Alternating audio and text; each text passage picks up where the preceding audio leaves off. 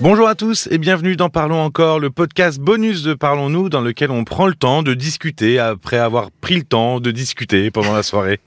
Euh, je suis Paul Delair et pour m'accompagner, Caroline Dublanche. Bonsoir Caroline. Bonsoir Paul. Alexandra était en couple depuis 22 ans avec un homme qui décidait de tout et qui ne travaillait pas. Euh, c'est donc Alexandra qui subvenait à ses besoins. Alors je parle au passé parce qu'Alexandra a décidé de rompre il y a deux semaines, mais elle est encore en plein doute parce qu'il est devenu plus gentil depuis.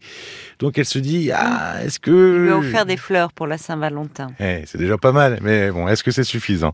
Dans cette situation, on a entendu et lu des réactions qui disent que cet homme est un gamin, qu'il est immature. Oui. Euh, écoutez le témoignage en podcast, hein, euh, par exemple euh, l'histoire des desserts ou l'histoire du retour chez la maman. Euh, allez l'écouter, vous verrez Oui. bien. Euh, mais euh, c'est quoi être immature? C'est c'est avoir un, comportement euh, enfantin, euh, inapproprié à son âge. Je dis bien euh, enfantin et pas infantile, parce que euh, on peut tous avoir dans nos vies euh, d'adultes à un moment des comportements infantiles. Hein, il y a toujours de l'infantile qui demeure en nous. Mais dans l'immaturité affective, c'est une constante. Et souvent, l'immaturité affective, d'ailleurs, elle va de pair avec la dépendance affective. hein. C'est lié. Quels sont les Comment ça se manifeste? Pour être Oui. pratico-pratique, quels sont les euh, signes qui montrent qu'une personne est immature? personnalité, oui. Euh, ben, en fait, ces personnes-là ont un grand manque de confiance en elles. Alors, Alexandra nous disait que son, elle l'a présenté au départ son, son conjoint comme quelqu'un euh, de- d'autoritaire, de très autoritaire et d'assez dominant.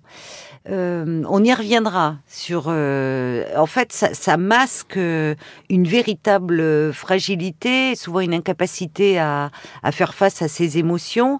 Et, euh, et, et pour eux, vivre seul est impossible. Donc, il faut un partenaire pour combler euh, ce vide intérieur affectif. Mais ils peuvent se montrer tyranniques à l'égard euh, de ce partenaire. Et notamment parce qu'ils sont très égocentriques. Donc, quand je parlais de, de, de comportement enfantin, euh, les enfants, c'est normal, les jeunes enfants notamment, bah, pensent qu'ils sont le centre du monde. Mmh. Et de fait, ils sont le centre du monde de leurs parents. Mais quand on grandit, oui. euh, on sait bien, on prend conscience que le monde ne tourne pas autour de nous. Ben, la personne euh, immature sur le plan affectif, si.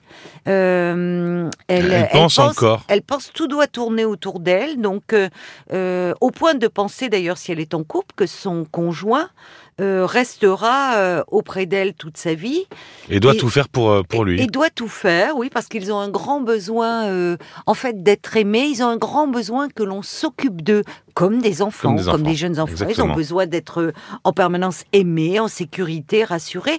Et de fait, comme les enfants, leur désir passe toujours au premier plan, euh, au détriment de l'autre de ceux des désirs de, de, de l'autre, de leur conjoint. Et comme ils ont une grande intolérance aux frustrations, si le conjoint ne cède pas, eh bien, ils vont le culpabiliser. Et crise. Et on le C'est voyait. la crise et. On le voyait avec cet Ouais. exemple de dessert. Alors, je ne vais pas dévoiler, mais Ouais. enfin, c'était vraiment comme un enfant qui serait privé Oui. de dessert. Et c'est exactement ça. C'est-à-dire que c'est vraiment l'image de l'enfant Ah privé oui, de dessert. oui, oui, parce que ça avait l'air d'être anecdotique et c'est en fait très révélateur l'exemple donné par Alexandra. Alors ils ont aussi souvent ce qu'on retrouvait, un comportement manipulateur.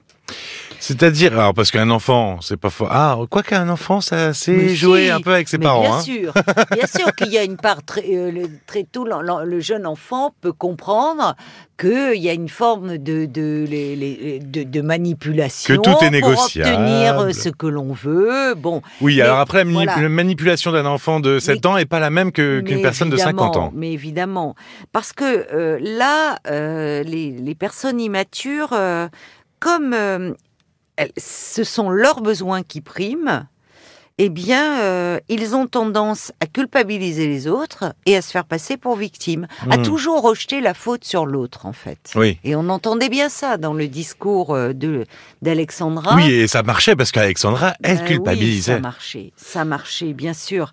Donc, euh, et de plus, une personne immature, comme elle est très égocentrée, elle va toujours chercher à avoir euh, raison.